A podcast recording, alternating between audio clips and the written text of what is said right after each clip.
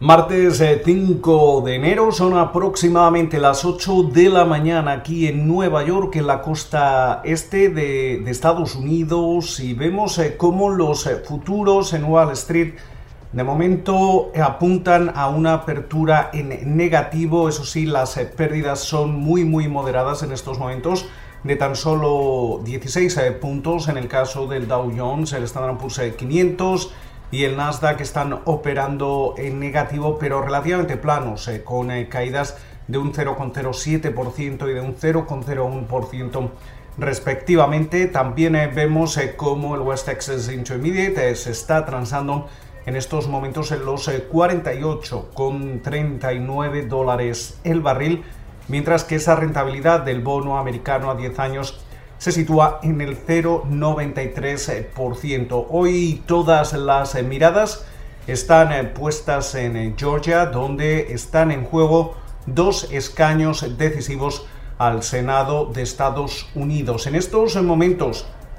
según la media de las encuestas eh, que realizan Real Clear Politics, parece que los demócratas podrían llevarse ambos escaños. Vemos como en el caso de esa carrera presidencial entre el eh, demócrata John Ossoff y David Perdue. En estos momentos Ossoff eh, tendría una ventaja eh, de, media de alrededor de un punto por su parte en la carrera entre el demócrata Raphael Warnock y Kelly Loeffler. vemos como también el demócrata eh, tendría una ventaja ligera de 1,13 puntos, con lo cual márgenes muy muy ajustados eh, que van a mantener en tensión eh, a los mercados. tenemos que tener en cuenta que dado que esos márgenes son tan mínimos, seguramente podríamos incluso tardar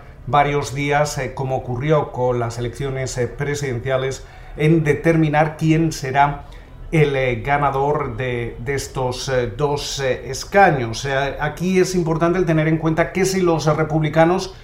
mantienen al menos uno de, ellos, vamos a seguir viendo cómo la Cámara Alta continúa siendo dominada por los republicanos. Esto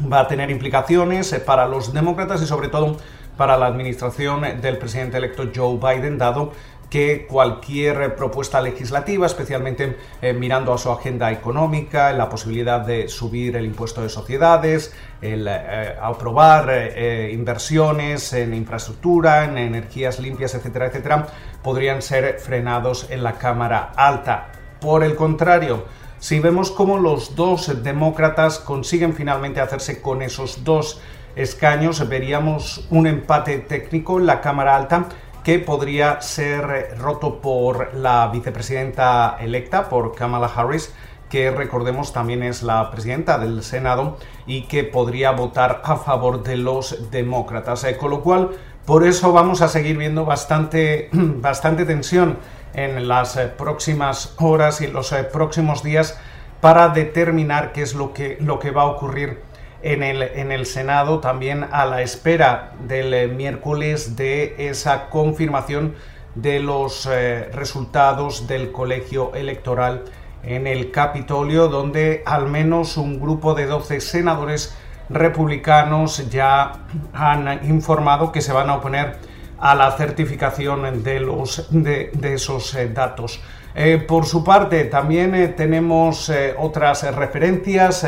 por ejemplo, hay que recordar cómo finalmente a última hora del lunes eh, la New York Stock Exchange eh, daba marcha atrás e informaba que de momento no va, a expulsar a China Mobile, China Telecom y China Unicorn Hong Kong, tres eh, compañías que según el decreto firmado el pasado noviembre por el presidente Donald Trump estarían ligadas al ejército chino y por eso estarían los, los inversores estadounidenses estarían obligados a no poder invertir en, ellas. Eh, mientras eh, tanto,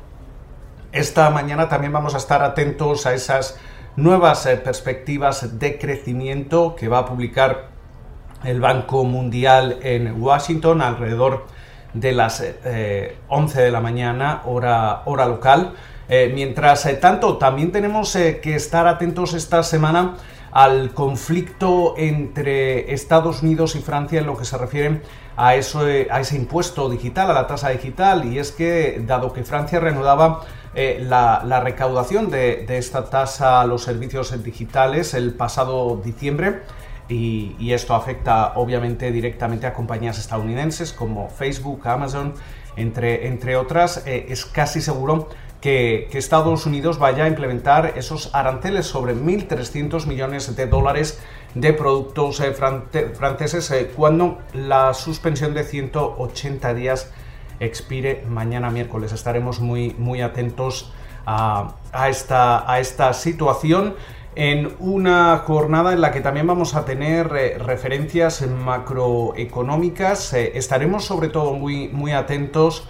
al ISM del sector manufacturero que se dará a, conocer eh, a las 10 de la mañana hora local. También eh, vamos a estar atentos a los eh, discursos de altos funcionarios de la Reserva Federal, como es el caso de Charles Evans y de John Williams. Con lo cual, muchísimas referencias para comenzar esta jornada de martes. Esperamos que pasen ustedes una feliz eh, sesión y como de costumbre nos volvemos a escuchar durante la mañana del miércoles.